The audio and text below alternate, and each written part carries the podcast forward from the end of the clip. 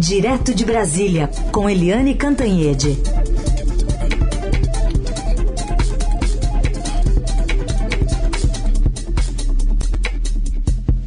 Oi, Eliane, bom dia.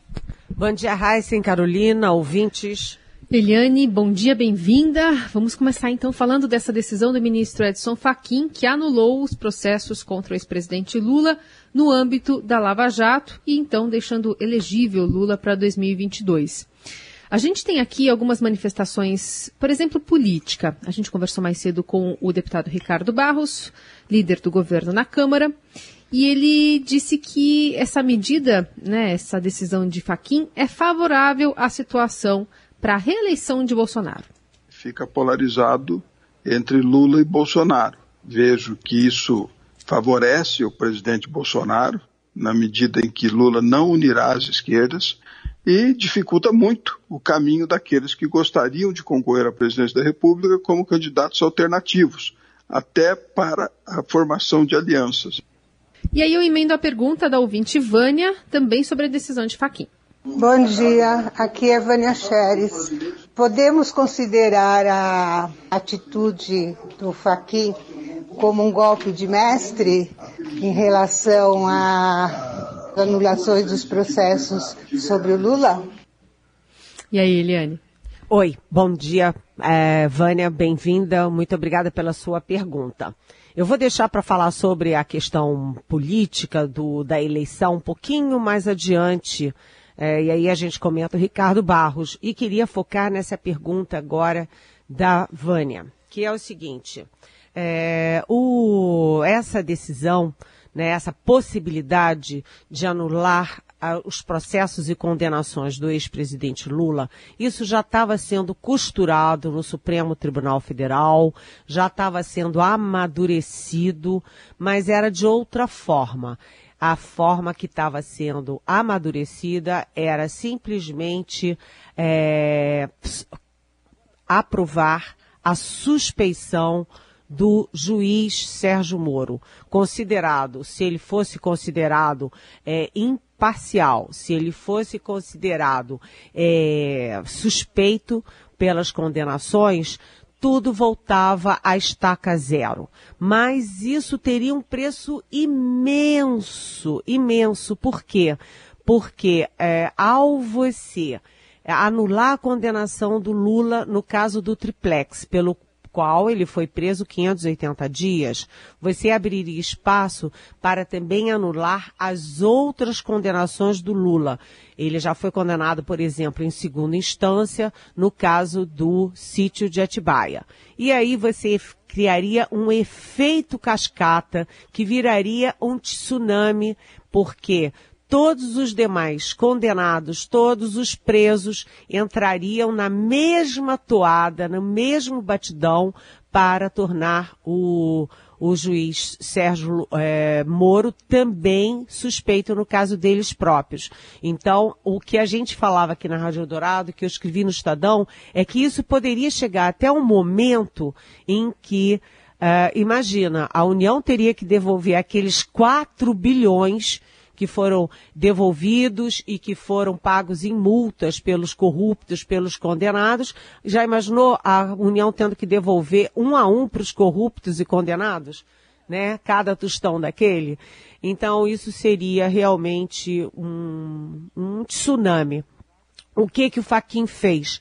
Ele conseguiu um atalho e ele conseguiu fazer uma coisa mista. Ao mesmo tempo em que ele anula todas é, as condenações do Lula. E em quatro processos, porque é o triplex, é o sítio, e são duas ações envolvendo o Instituto Lula, ele faz isso contra, a favor do Lula, né, que se torna também elegível.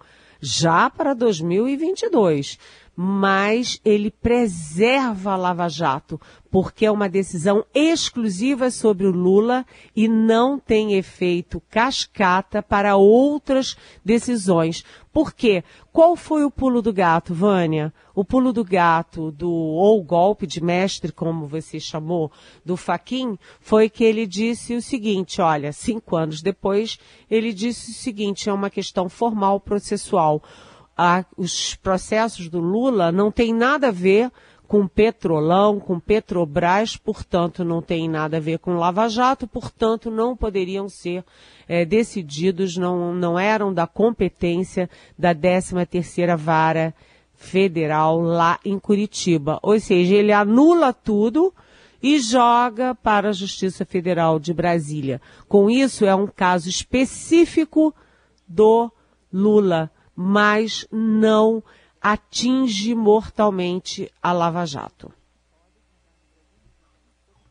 Muito bem. Temos mais repercussão ainda, porque terminou, mas não acabou, né, Eliane? Lá no, no Supremo Tribunal Federal, uma leitura que foi feita foi de que o ministro Fachin tentaria esvaziar, então, aqueles, até mandou arquivar, né, os habeas corpus que tratavam da suspeição do ex-juiz Sérgio Moro, mas o ministro Gilmar Mendes pode levar o caso adiante ainda, Helene?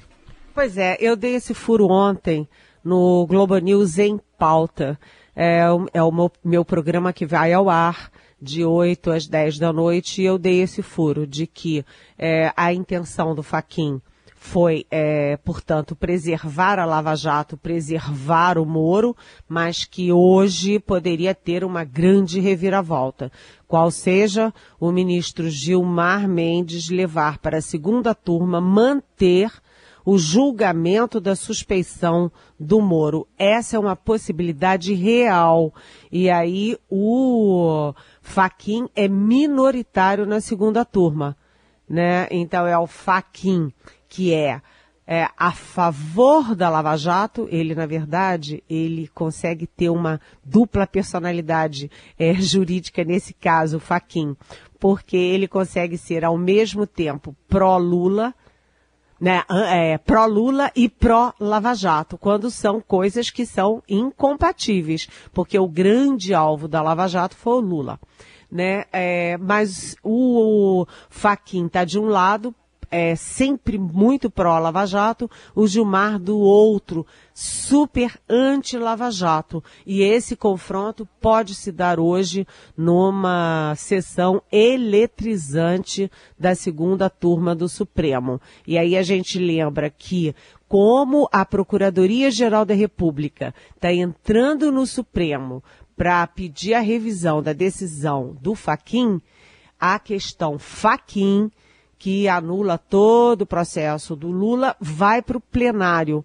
E a questão do, da suspeição do Moro está na segunda turma. Ou seja, hoje o Supremo acordou em chamas e a gente está com todo o foco lá no Supremo Tribunal Federal.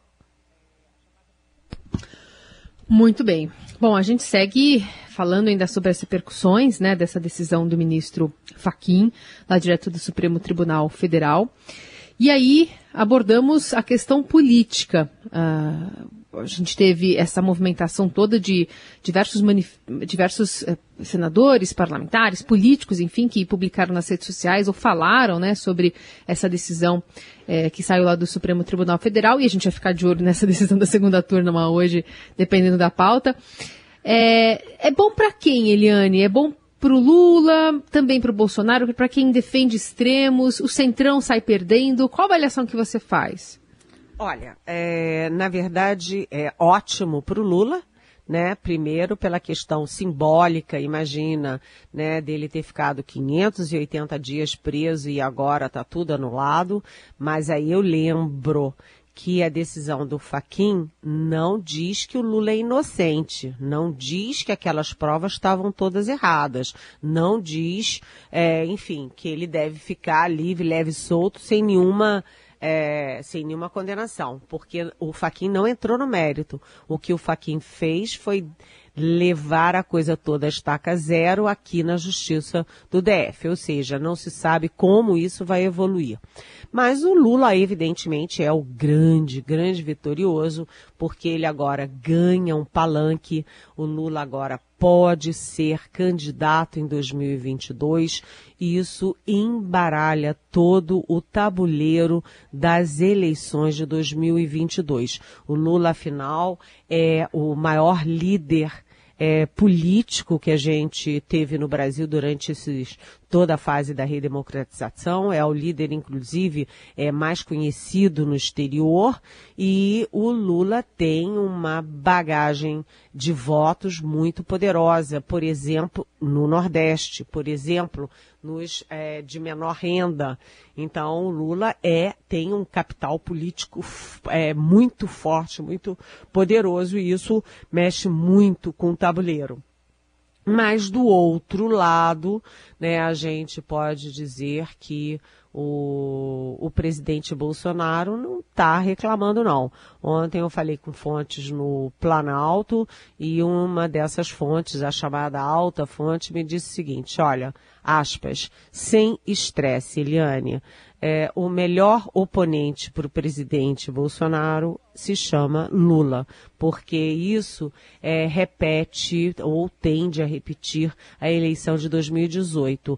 Vai ser uma guerra de rejeições. A rejeição ao Lula e a rejeição ao Bolsonaro. E isso traz de volta a polarização entre os extremos a extrema esquerda e a extrema direita. Agora, o Bolsonaro ontem já era o grande é, vencedor. Por quê? Porque se a gente viu uh, o que aconteceu, houve uma mudança na pauta, uma mudança na agenda e no foco nacional. Ninguém ficou botando o dedo na cara do Bolsonaro para cobrar a falta de vacina, os erros na pandemia, a aposta na cloroquina e as mortes que continuam batendo recorde em cima de recorde, né? Eu nunca vi um domingo com mais de mil mortos, nunca vi uma segunda-feira com mais de mil mortos e estamos aí sempre há dias e dias e dias com mais mortes, com a média móvel de mortes em sete dias, é, passando dos 1.500, das 1.500 vítimas. Além disso, ninguém falou mais também naquela mansãozinha de 6 milhões de reais do Flávio Bolsonaro.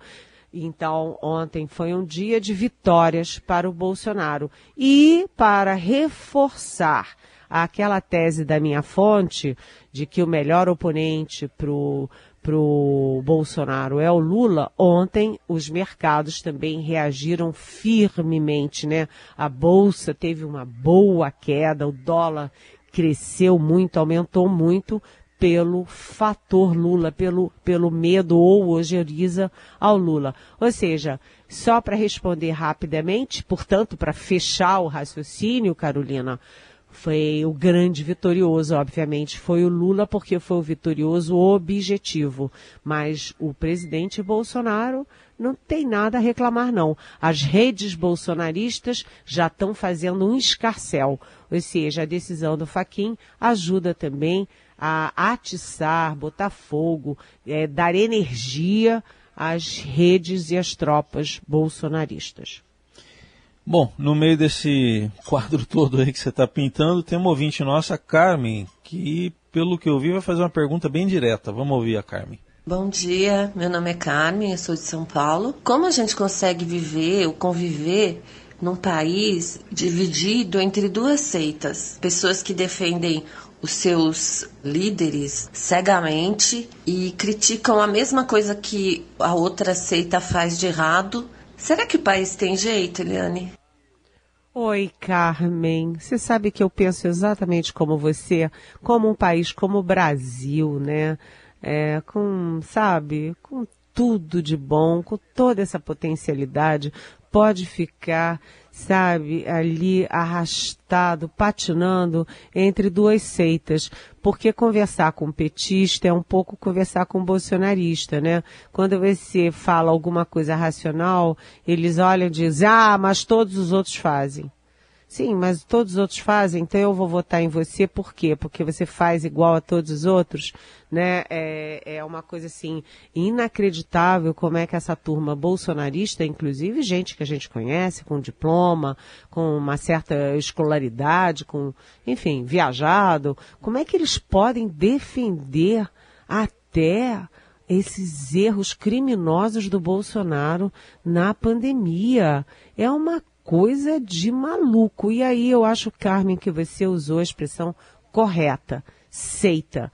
Seita é que tem dogma diz lá uma coisa e você tem que acreditar naquilo, mesmo que seja absurdo. Por exemplo, a Terra é plana, não é redonda. E você, se eu sou bolsonarista, eu tenho que acreditar nisso. Se eu sou trumpista, eu tenho que acreditar nisso. Se eu sou é, lulista, eu tenho que ser o oposto, porque aí, senão fica igual. Mas você já notou, Carmen, que inclusive nas grandes pautas, os dois polos, os dois extremos estão juntos? Por exemplo, é, qual é o inimigo número um é, do PT e qual é o número um, é, inimigo número um dos bolsonaristas? O Sérgio Moro. Vamos combinar? Sérgio Moro pode ter cometido excessos, a Lava Jato cometeu excessos, tem que ajustar isso né? Evidentemente que tem, mas você transformar o Sérgio Moro e a Lava Jato nos maiores problemas e nos maiores vilões nacionais, cá para nós, não é verdade, porque o maior vilão nacional continua sendo a corrupção e a Lava Jato, com todos os excessos, é, fez, prestou um, um um serviço muito importante para o país. Portanto, você vê os dois extremos são é, atiram contra o Moro. Os dois extremos são a favor da Lava Jato. Os dois extremos tiveram os mesmos candidatos, por exemplo, no Senado Federal. Né, o Centrão hoje é praticamente tão aliado do Bolsonaro quanto aliado do PT excetuando-se na economia. Portanto, Carmen, é seita. Mas eu acho que o Brasil tem jeito sim, porque as instituições funcionam, porque a mídia funciona e porque você, porque você, cidadã, cidadão, vocês todos estão atentos ao que está acontecendo. E a gente tem que mudar essas coisas pelo voto. Seguimos aqui com Helene Cantanhede, direto de Brasília, falando sobre os assuntos importantes desta terça aqui no Jornal Dourado. Eliane, queria que você também falasse um pouquinho do espectro político, né, com a entrada do, do nome do presidente, do ex-presidente Lula, agora para 2022. Como é que fica o centro, por exemplo? Pois é, essa é uma questão muito importante. A primeira questão é o seguinte: é, vai, o país vai voltar a ter oposição? Porque uma das coisas é um dos efeitos aí é, dessa, dessa, desses problemas do Lula com a justiça, com a Lava Jato, etc., é que isso imobilizou a oposição. Você vê o Bolsonaro fazendo as maiores barbaridades, a gente, jornalista, se esgoelando para questionar o presidente com essa história de mimimi, de frescura. É, ué, vai morrer mesmo, até quando vão ficar aí chorando e tal? E você não vê uma reação equivalente nem do PT, nem do PCdoB, nem do PDT, nem dos velhos aliados do PT. Né? A gente não vê uma oposição. O grande partido de oposição do país, que é o PT, ele está imobilizado é, ali está um concreto em torno do Lula. E você não tem oposição. Será que agora, com o Lula, aspas livre, com o Lula é, elegível, com o Lula no palanque, é, o PT vai recuperar a sua posição natural de grande oposição no Brasil? Será que o Brasil vai voltar a ter uma oposição? Essa é uma pergunta. A outra coisa é o seguinte: se você tem de volta a polarização entre os extremos, entre PT e Lula de um lado, e Bolsonaro e a extrema-direita do outro, né? É, o que, que vai acontecer com aquele centro, a centro-esquerda, o centro, o centro-direita, que tentaram articular um grande bloco para se contrapor aos extremos e à polarização, né? O que, que vai acontecer? Eu temo, né, inclusive aí, continuando a minha conversa com a Carmen, eu temo que é, os extremos sejam, suguem as energias suguem os personagens do centro. Porque é, quando você vê o Lula crescendo, quem é da centro-direita tende a correr para a direita. É, quando você vê o Bolsonaro crescendo, você tende a ver a centro-esquerda correndo para o Lula, para, o, é, para os opostos.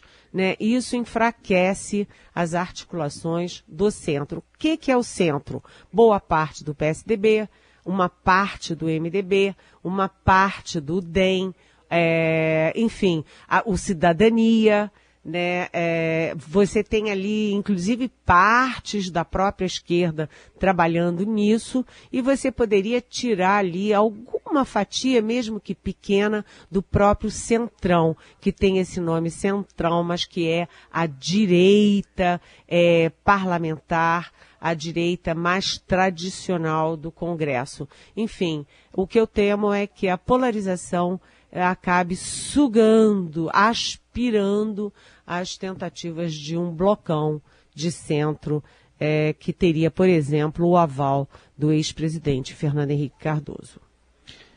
Eliane, no meio dessa encrenca toda, temos uma pandemia, né? E nosso ouvinte, o, o, o Tomás, está perguntando o seguinte: ele diz que ontem Bolsonaro disse: não vou mandar os meus militares. Na verdade, eu ouvi a frase que é meu, ele fala meu exército, né? Mas enfim, a frase é essa: não vou mandar meu exército, é, foi a referência que o ouvinte fez, é, para conter aí, forçar as pessoas a ficarem em casa, no isolamento. Aí ele pergunta: meus militares, meu dinheiro, que é dinheiro de imposto das pessoas, é, está na hora de soarem as sirenes e de piscarem as luzes de emergência e os alto-falantes anunciarem cuidado, atenção, perigo? Está perguntando aqui o, o Tomás.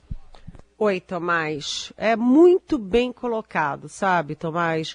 Porque olha só a frase do Bolsonaro ontem. É, me chamou muita atenção, até publiquei no Twitter uma pergunta, né, cheia de interrogação. Meu exército? Como assim, meu senhor? Meu exército. Pela Constituição, o presidente da República, qualquer que seja ele, é o comandante em chefe das Forças Armadas. Mas meu exército, eu sinceramente, se fosse general, é, coronel, é, capitão, tenente, o que fosse, eu diria, epa, peraí, meu exército, ele falou como se tivesse botado o exército brasileiro no bolso. E olha aqui, a frase dele é assim, do presidente Jair Bolsonaro, aspas, eu quero paz, tranquilidade, democracia, respeito às instituições, reticências, mas alguns estão se excedendo. Tipo assim, Olha, eu até queria essa paz e respeito às instituições, mas se estão se excedendo, eu tenho o direito de fazer o que eu bem entendo com o meu exército. O presidente Bolsonaro lá, isso é ato falho dele, está lá no íntimo dele, ele é um autoritário, ele tem um passado autoritário, ele tem uma coletânea que dá um livro de frases a, autoritárias, ameaças à democracia, ele, os filhos, etc. Portanto, é, Tomás, qualquer coisa que o presidente fale, é, citando meu exército e citando instituições e, e que, gente que comete excesso, me dá um frio na barriga. Com certeza, Tomás. Muito bem. Eliane Cantanhede respondendo as perguntas que vocês enviam para cá com a hashtag Pergunte para Eliane nas redes sociais. Nosso WhatsApp é o 994811777. Chegaram várias aqui. Aliás, desde ontem, é, é, é, curioso, quando tem alguns fatos assim mais no meio da tarde, as perguntas já começam a, a pular aqui no Não no, dá no tempo para fazer mais umzinho. Não, assim, correndinho, eu respondo bem correndinho. Prometo. Vamos lá, vamos lá. Eliane Cantanhede, queria que você falasse, essa é do Eduardo, é, do cadastro único, não se fala muito do Bolsa Família e o auxílio emergencial, a desorganização do governo ou falta planejamento em relação especialmente ao auxílio? Falta tudo, né? Eduardo, falta planejamento, falta monitoramento é, e agora falta o seguinte: é, será que eles estão corrigindo os erros do primeiro auxílio emergencial? A gente viu que teve um desvio calculado, estimado em bilhões. Eu tenho até medo de repetir isso e está errado, mas eu já li que houve aí desvios de 59 é, bilhões, é, milhões de reais é, em, em auxílio emergencial é, indevido, criminoso para as pessoas que têm lancha, que têm emprego, que estão numa boa na vida é, e que estão viajando, etc. Então, falta planejamento sim, falta saber sim quem é que é, tem direito, quem não tem direito, quando dá, quando não dá, é a coisa da vacina, né, Eduardo? É, quando você vê que o Pazuello falava que eram 48 milhões de doses em março. Aí ele, isso ele falou em janeiro, que seria, em fevereiro ele disse, olha, mês que vem tem 48 milhões de doses. Aí no dia 4 de março ele disse, olha, não são 48, são 38. Aí dois dias depois ele disse, olha, também não são 38, são 33. Aí mais dois dias depois ele disse, olha, na verdade são 30. E ontem ele dizia 28 milhões. Vamos combinar, Eduardo, que de 48 milhões de doses para 28 milhões, o gato comeu 20 milhões de doses assim, ó num piscar de olhos. É falta de planejamento, de gestão, de governo. O presidente da República faz campanha e ele não consegue eh, governar no seu primeiro mandato. Ele está querendo um segundo mandato para quê? Para também não governar? É uma boa pergunta, né? Muito bem. Eliane, obrigada. Amanhã a gente volta a se falar a partir das nove. Boa terça ah. para você. Boa terça, vamos ver essa decisão da segunda turma. Beijão. É.